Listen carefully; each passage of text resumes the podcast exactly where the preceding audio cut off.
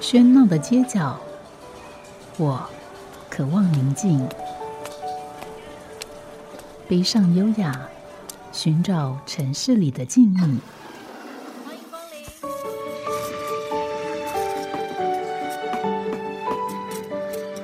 一杯拿铁问候，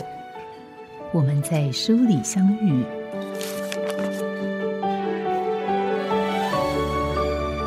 在转角发现微光。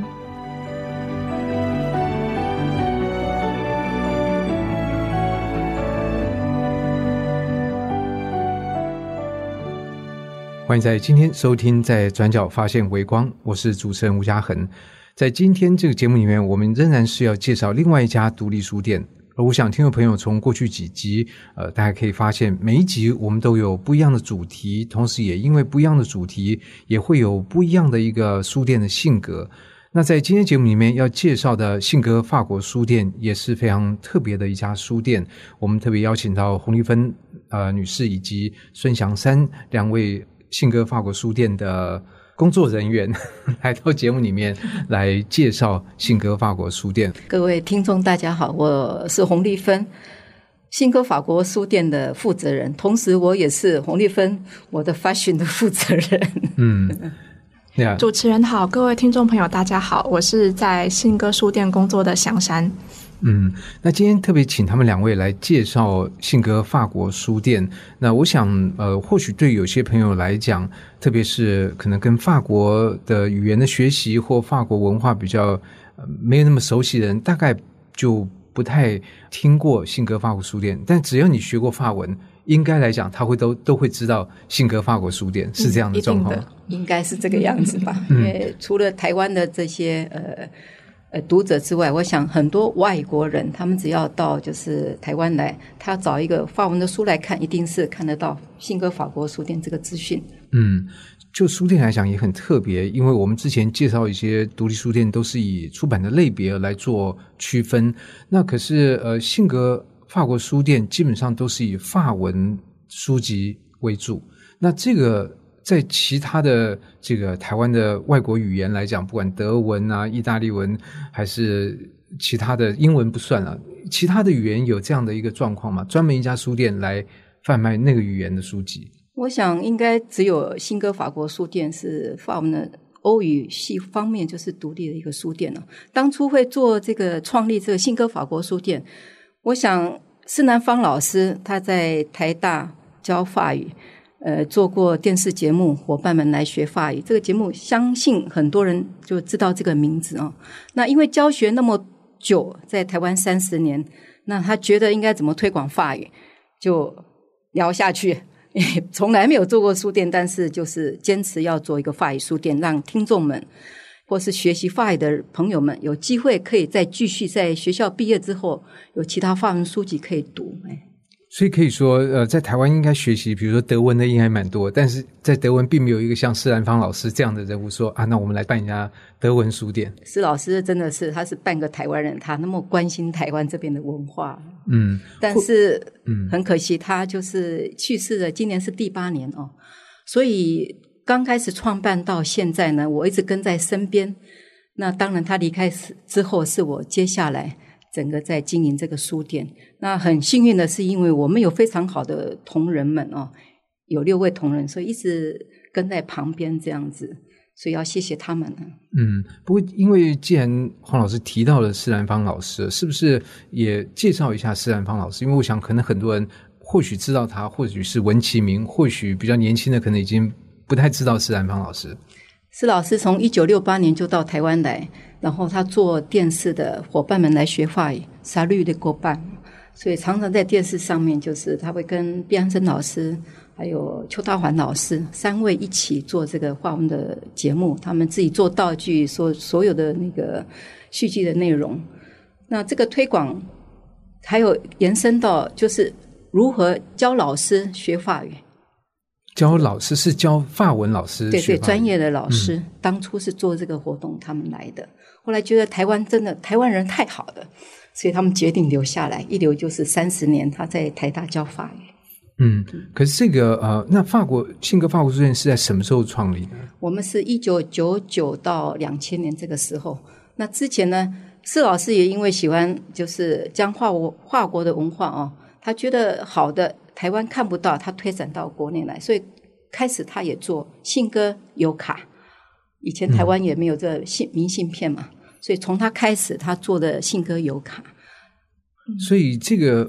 书店的书名呃店名跟这个邮卡是有关联的吗？是延续过来的。嗯。所以当年是从这个信鸽信鸽的油卡开始。对，其实那个时候，呃，施老师他觉得台湾非常的美，但是他一直邀请他法国的朋友可以来台湾玩。他们来到台湾之后，也觉得台湾非常棒，但就是找不到那个时候还没有可以呈现台湾风景或是风情的明信片可以寄回去给他们的亲友，所以他就请了呃摄影师来。呃，去台湾各地拍，然后做成这些风景的明信片，那就是信鸽邮卡。那之后渐渐的，可能学生呃发现他们也有想要阅读法文书的需求，所以他就也开始呃做法文书这一块。嗯，不过其实邮卡也很有趣，但是同样对很多人来讲，现在是一个比较陌生的概念，因为我们大量的依赖呃这个。电子的设备来传递讯息，那所以在油卡这件事情的重要性，反而不太能够去体会。那当时这个油卡就可以支撑起来一个一个书店的成立吗？当然不是这个样子。嗯，我想施老师会做这书店，都是基于他的兴趣，然后我觉得是一个使命，因为他希望就是在台化两边这么多。美的东西怎么做交流哦？所以开书店是基于真的是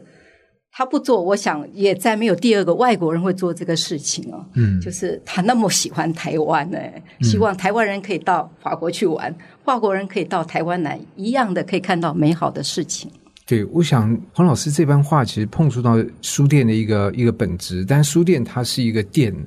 那它是一个商业进行的场所，但是另外一方面，在这个背后，它其实有更多的是一个一个沟通跟一个传递，而且这个传递是双向的。以信科法国书院来讲，一方面是把法国的东西带到台湾来，二方面是把台湾的东西带出去给法国人。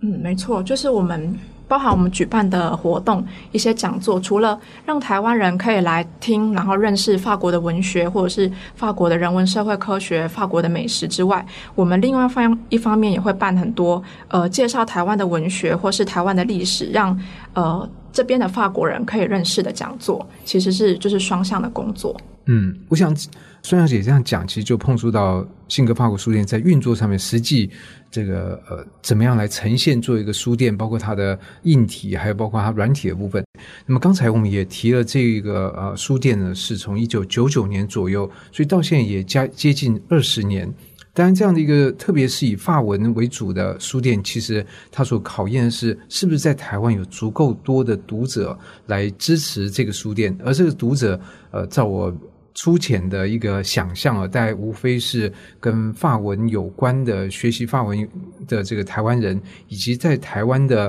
比如说呃法文的阅读者，所以这两部分的人在台湾，大概你们有想过有多少吗？嗯，想着来答。其实啊，这是呃主持人说的没错，就是台湾的法国人口，相较于其他亚洲的城市，像是上海、香港、新加坡之类的，真的是法国人少了。相对少很多，所以呃，跟他们那边的法语书店不同的地方是，我们信科书店有一个蛮重要的客群，就是呃，台湾学法文、对法文有兴趣，或者是呃喜欢法国的客人。他们嗯，可能是刚开始想要学法文，来这边跟我们找学习法语的教材，或者是呃初级可以开始接触法语阅读的书，也有可能他们法文的程度已经非常的好。可能是在呃人文社会科学或是文学方面，已经在法国呃待过了好多年，在那边求学，然后回来呃继续对法文阅读有很深的热情跟渴望的客人。那另外最近我们也常常碰到完全不会法文的台湾人，但是他们很喜欢呃法国包含绘本啊，或是他们一些艺术的精装书，非常棒的装帧，然后呃非常好的出版的品质，这些他们就可能很喜欢这些插画，那就会要求我们就是把故事的内容说给他们听，然后他们觉得受到感动，他们就会买下这些书。嗯，我补充一下哈，因为像这个就是比较学术方面的，我自己做服装设计啊，Sophie Home 就是我的名字，我的品牌。那在国外就是工作那么多年，长久以来，我觉得你要到国外去做这一些呃呃，就是立足，你必须要了解他们的文化啊。所以现在相对的也非常越来越多的人在学这个法语。那整个欧洲深耕这个市场那么的开放，我们多。懂一个法语，你就可以多踏足在那，立足在那边，你可以再升到其他的地方。这个是是绝对要。台北呢是信鸽法国书店，在巴黎我在罗浮宫对面这个古迹巴黎华亚里面这个橱窗，我自己的一个店面，上面就写着 Sophie Home，我的名字在这里。我们里面呢，除了服装之外呢，我还有台湾我们自己信鸽出版的书，像 Made in Taiwan，就是双语的。一个插画的一个书，我们请购入漫画介绍台湾。台湾对，一本是第一本出版是介绍台北，然后第二本就是台北以南，整个他走一圈这样画下来。那我就透过这样子的方式去介绍台湾我们自己的文化，就是两双方面的，我真的在做，就是呃两方面文化的一个交流。今天在台湾，我们卖法文的书，在那边。法国，他们可以接触到台湾真实方面的，除了教育文化推广之外，比较生活应用上面美学的一个文化，就在这里呈现。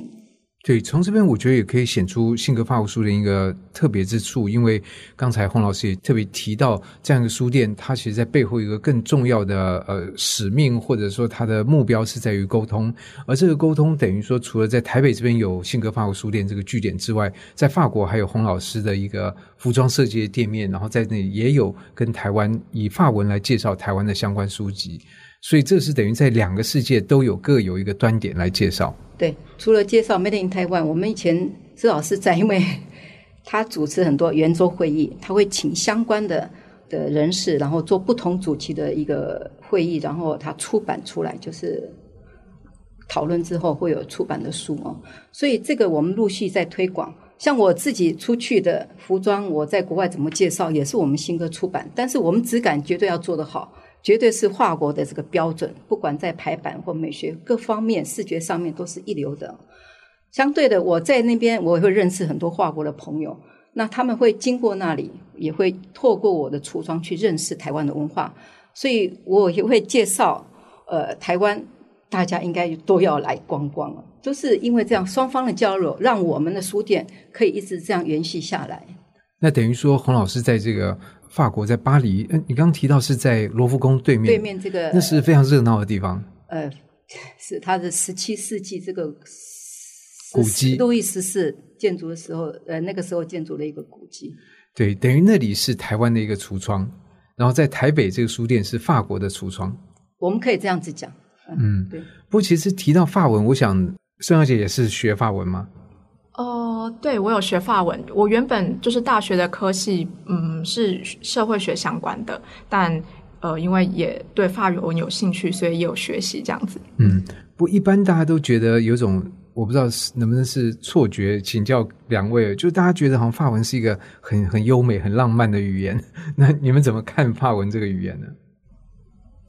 我是比较晚学，因为我是工作上需要。当然，你要。讲法语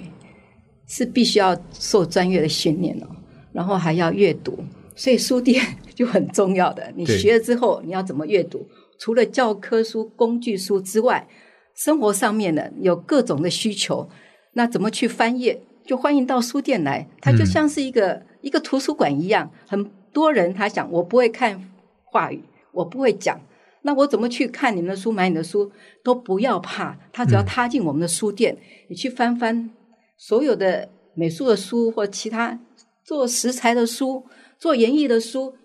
甚至有医学各方面的、科学方面的、科技的，什么都有，还有音乐，那都不要怕，就踏进来，走到我们新歌书店来。何况我们每一个月有至少两次活动，嗯。这个料理也有嘛？是不是美食方面的哦？还有做什么刺绣啊？跟服装相关的，我想这个都是一个非常好的机会去接触。哎，其实呃，的确蛮多人当初一刚开始会踏入书店，或是会想要接触法语，就是因为觉得法文很优美，或者是呃法国呃文化上面啊非常的浪漫。那呃，当然这是一个很好的诱因。那呃。借由这些，他们深入去认识法语，或是更加学习法语之后，就会发现，呃，法文本身或者是法国更丰富的面相。嗯，所以你会觉得那个浪漫这件事情是一个正确的印象，还是错觉，还是美丽的错误吗？嗯，我自己，我们讲法国人很浪漫，其实你要到他们生活环境，你就知道，法国人跟工作他们。该工作的时候，他们就非常严肃的浪漫。我想是他们懂得怎么去欣赏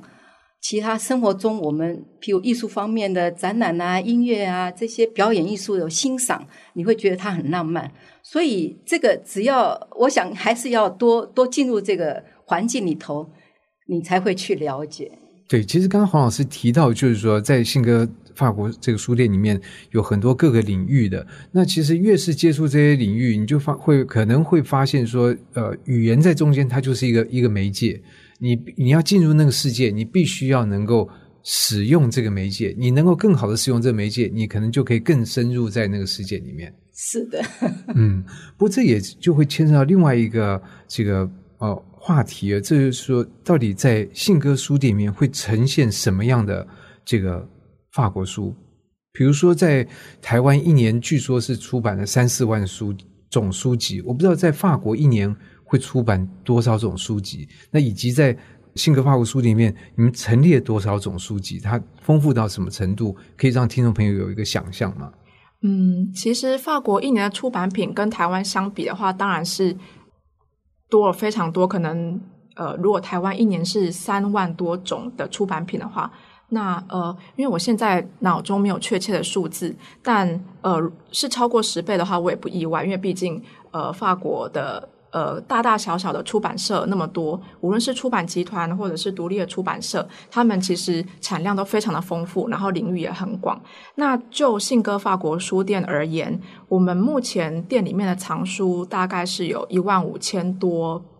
种。也算蛮多的，嗯，对。然后我们是一间综合型的书店，呃，因为想要符合施兰芳老师当初呃会想要创办信鸽法国书店一个很重要的他自己的理念是，他希望这边不是只单卖法语学习的教材，虽然说法文学习的书籍可能会占。营业额当中蛮重要的比重，但他也希望就是在书店里面，大家也可以找到法国的漫画，或者是法国的百科全书、精装书、字典这些，或是人文、社会、哲学相关的书籍。来找的人虽然比较少，可能不是那么长，但是也希望他们来的时候可以找到这些书，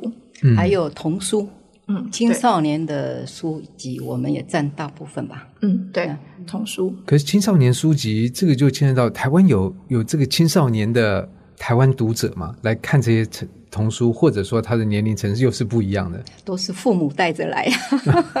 对，现在是好像有幼稚园了，是不是？还有小学有开始几个学校，还有欧洲小学，他们对欧洲学校学校也带着来。我想这个对。驻外的人员对他们太重要了，他们可以到这个地方有一个书店，可以卖他们语言的书。我想这个是非常好的。但这样的行为，我想也就会让呃性格发布书店在书籍的这个陈列上面就会变得更多样、跟多种一点。但我觉得可能唯一有一个缺憾，就是这个性格发布书店只有在台北。那台北以外的读者怎么样能够接触到这个性格发布书店？我觉得那大概就是另外一个问题。不过这个问题或许我们也是再请。洪老师跟孙小姐两位来跟大家介绍信鸽法国书店。好家庭联播网，中部地区古典音乐台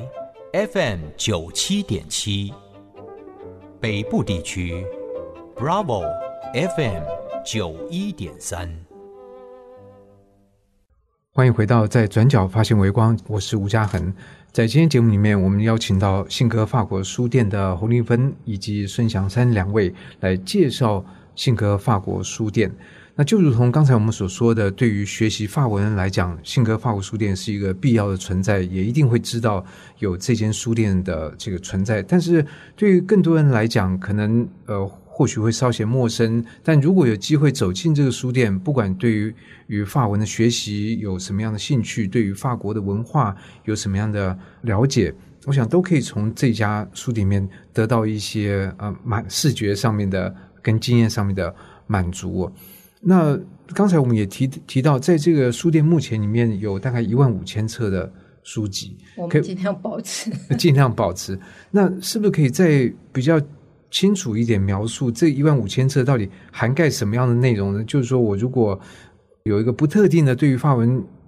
书籍的需求，我还不确定，呃，是不是可以找来这边可以看到？那我能够得到一个什么样的概念吗？嗯，我们分期来介绍嘛。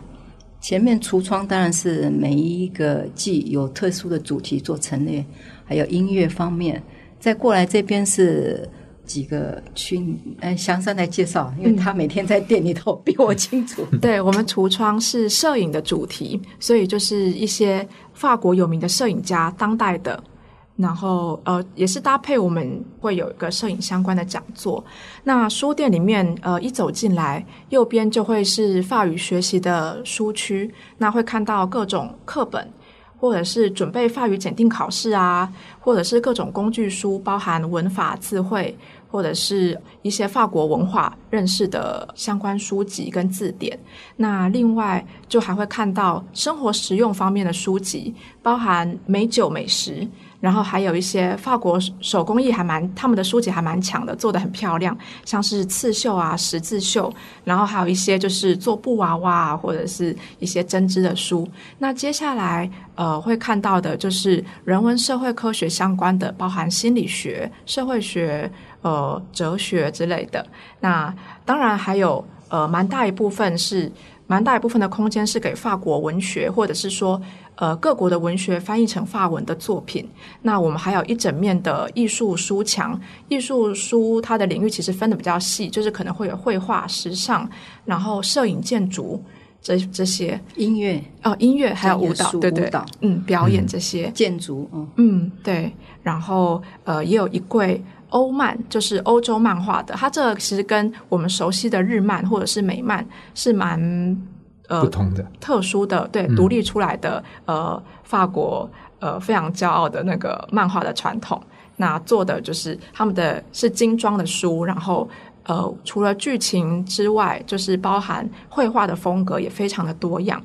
那呃，接下来就是小小的阶梯上来，就会是我们的童书区，会看到就是用年龄层分，从零到三岁，三到六岁，然后各种就是不同风格的绘本。然后还有一些青少的书区跟侦探的法文书，其实法国人非常喜欢读侦探的小说，所以这个书区比较常会光顾的是法国的旅客，他们就是来这边会旅行的话，他们会想要带一本呃，可能是侦探的书、小说或者是惊悚的小说，对，在路上可以看。对对对。不过，我觉得其实祥山已经介绍非常的详细，他是真的仿佛让我们从他的描述面知道，从走进店面到走到里面哪边会有什么东西，其实非常清楚。对，但但但，另外还有一个就是我们自己还蛮自豪的书区是华语文学书区，对，还有 Playa 的，这是七星文库。七星文库，七星文库，对，它是呃法国非常老牌的出版社 Gallimard，只要是。在历史地位上，或者是在文学地位上非常受认可的作家，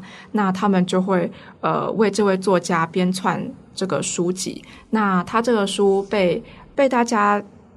昵称或是尊称为就是书界的爱马仕。呃，它要价不便宜，短，所以它的装帧非常的精美，非常精美，而且呢，它纸张非常的好，是用圣经纸，很薄，但是你不会透。个反面对，就是非常好，重量很轻，然后书皮也是用呃，就是皮质的，对，然后还会烫金，对，嗯嗯。那这个就是是以前可能呃比较有钱的贵族，他们出外去旅行的时候，可能没办法呃带可能全套的普鲁斯特追忆似水年华，那他可能就带着呃一本薄薄的、轻轻的呃七星文库，那里面就包含七本全集了。那阅读起来也是很舒服，无论是呃拿在手上或是对眼睛的感觉，就是都非常的轻松这样子。所以我们有很多这方面的客人，他们在收藏。嗯，嗯对。然后法国的客人一走进来，看到这一柜七星文库，呃，通常就是都会还蛮惊艳的，在台湾这一间居然可以他乡遇故知。对对对。还有呢，我们也有作家来访，呃，他们也当然，他们来我就会借机会请他们看看我们书店怎么样，是不是缺少些什么，可以给我们一些意见。有时候他们就是可能在法国他找不到书，他在我们书店找到，反而找的话有这样的状况，就是所以我们很自豪。那表示书店的选书，因为其实我觉得这也顺便要讲了两件事情，就第一个，书店的灵魂其实是在他选书。因为书籍这么多，你怎么去挑选，然后构成你这个书的书店的这个面貌？这面貌不是你看到的装潢而已，而是这个书的内容，那个才是灵魂。那其实另外，就是讲到书，因为刚才其实呃，祥祥也提到了，他们用纸装帧其实非常好。其实书啊，真的好的书，你可能一两年看不出来，七八年之后，那用的比较差的纸就开始变黄变脆。但是真正用料用的好的纸，那放十年，其实还是。还是如新的，只要使用者爱惜的话，所以它质感非常好。嗯，对，所以我们怎么去选书？在每年的二三月份，这个我们的书展吗？书展，我们的法国馆那时候就出版界他们就来的非常多的书哦，至少是一千五百本到两百本、两千本中间，然后作家他们也会来。那另外呢，我们现在选书呢，因为透过电脑，所以是非常的频繁。嗯，所以这等于说，在书店的这个我们说商品它的周转这些东西也是非常快，然后也可以反映，比如台湾的需求以及法国的出版界的状态。其实啊，那个呃，很多像刚刚洪老师他提到的，呃，法国人他们可能在法国的书店里面，呃，可能找不到的书，在这边会找得到，是个有趣的结果，就是因为我们是呃离法国很遥远的海外的法文书店，那可能一般法国本土的书店，他们一本新到的书，过了两三个月，呃，如果卖不掉的话，就会退，哦，就退回去，对。他们可能就是会比较频繁的退书，但我们可能因为呃退书回去运费啊，或者是这些种种的考量，所以说这些书就反而留在了，反而留了下来。那呃经过了时间的淘洗之后，它可能变得呃一书都就是大家可能在网络上也很难找得到。那在台湾这边反而就是会发现它就是会遇到知音这样子。对，所以我想，或许这种状况也会让有一些法国人，他就知道这状况，他说：“哎，我们找不到书，我们去台湾的这个信格书店，说不定可以可以找得到，也不一定。”对，就是来淘宝的那个心情。嗯，不过刚刚其实从洪老师跟呃祥山的这个叙述，我们可以知道，就是说在这里面，法文的学习当然固然是一部分，但是其实那个法法国文化的软实力哦，其实那个很展现无疑，就是你可能。不会法文，但是你对法国的美食、对于它的美酒、对于它的工艺、它的建筑、摄影各方面这些人文艺术的表现，我们不可能不动心的。那只要你动了心，可能就应该走进。性格帕国书里面看看，说不定会找到自己所要的。那么刚才祥山也帮我们介绍了一下书店实际的这个状况，而且我觉得每个月更换橱窗这件事情，我不知道是不是跟洪老师做一个服装设计呃这个工作也有关，特别去会去注重就是说橱窗这件事情的一个沟通的效应，或者给看的人的这个印象。我想这是每一个书店都必须要做的。对，但是很多书店不一定会那么。那么关注，因为其实只要经过了呃性格发福书店橱窗，就会觉得哇，那橱窗做的很漂亮。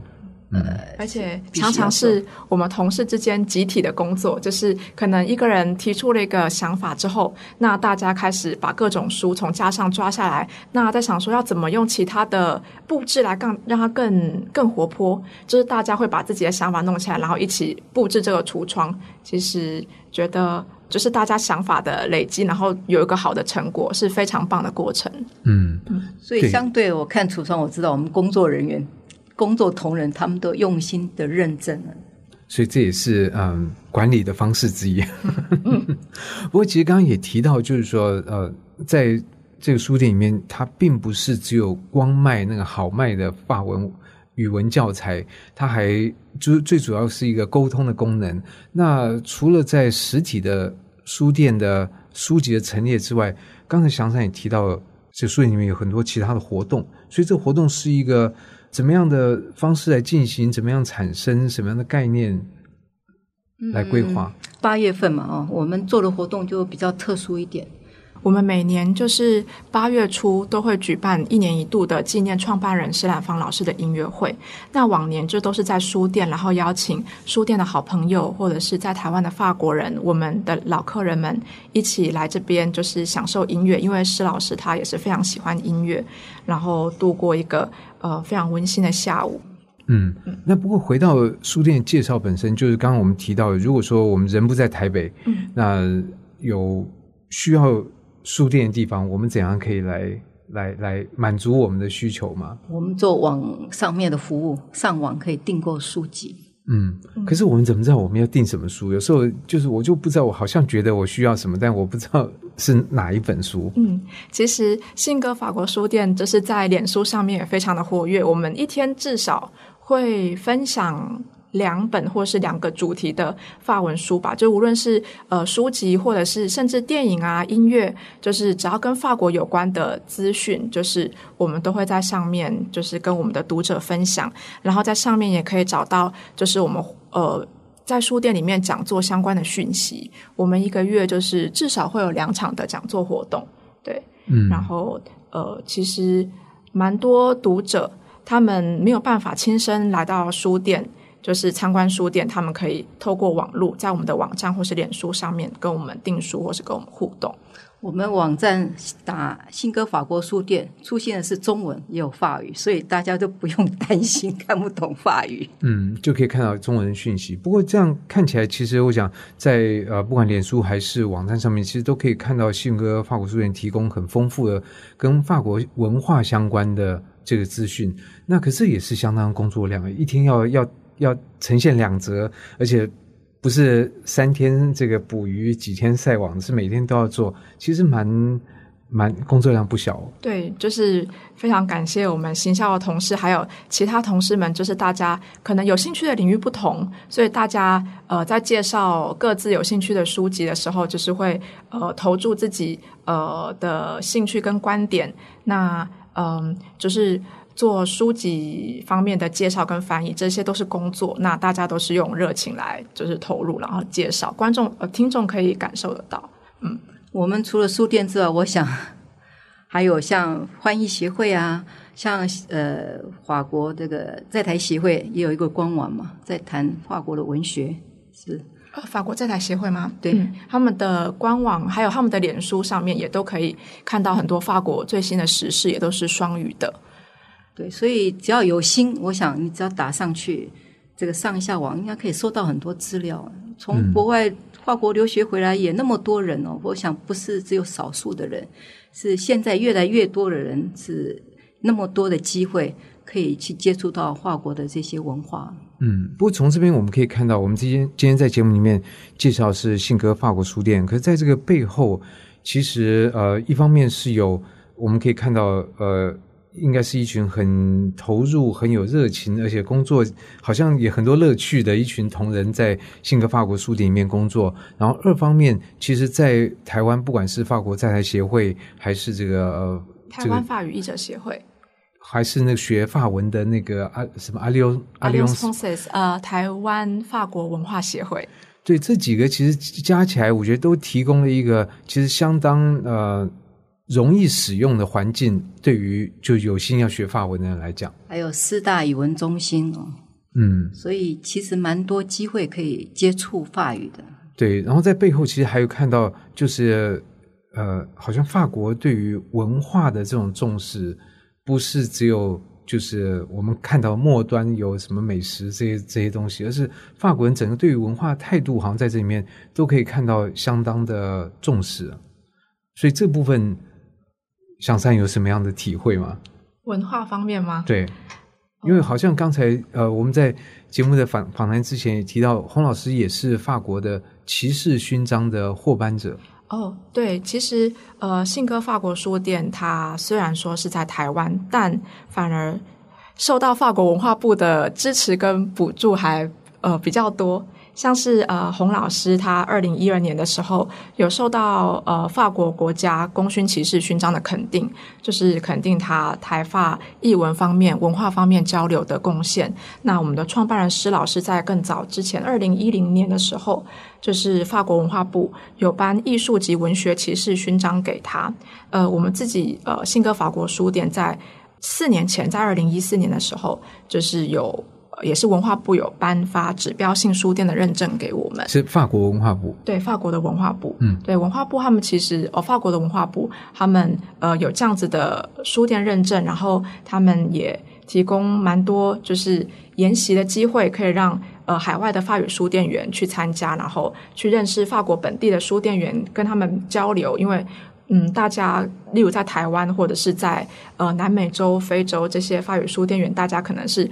独自。在自己的土地上面工作，可能没有其他法语书店的同事可以交流。那大家一起齐聚到法国，可以发现彼此可能面临的困难，或者是大家正在思考的问题，有很多类似的地方可以切磋。那真的是很好的机会。对，所以其实从这家书店，我们不是只有看到它所陈列的书籍而已，它在这个背后，包括就是在台湾的这些呃，不管台湾机构还是呃法国的机构，甚至在背后法国文化部，我们都可以看到，就说。不同的一群人，他们面对文化这件事情，他们的态度、他们的做法，这个回到书店本身，我觉得也是呃，在今天节目里面介绍。也希望大家如果有机会，不管是上网还是说亲自到书店里面走走，我觉得都对性格法国书店都会有更多的了解，而且我想每个人也会得到更多的乐趣跟体会。今天节目里面非常感谢洪立芬老师以及祥山接受呃我们的访谈，来介绍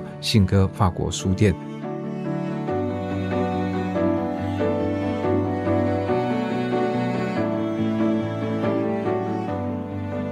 感谢您的收听。如果您对这个节目有任何想法、意见，我都很欢迎您帮我到 App Podcast 留言、打分、评星，也邀请您订阅这个节目，并分享给身边的朋友。我们下集再见，拜拜。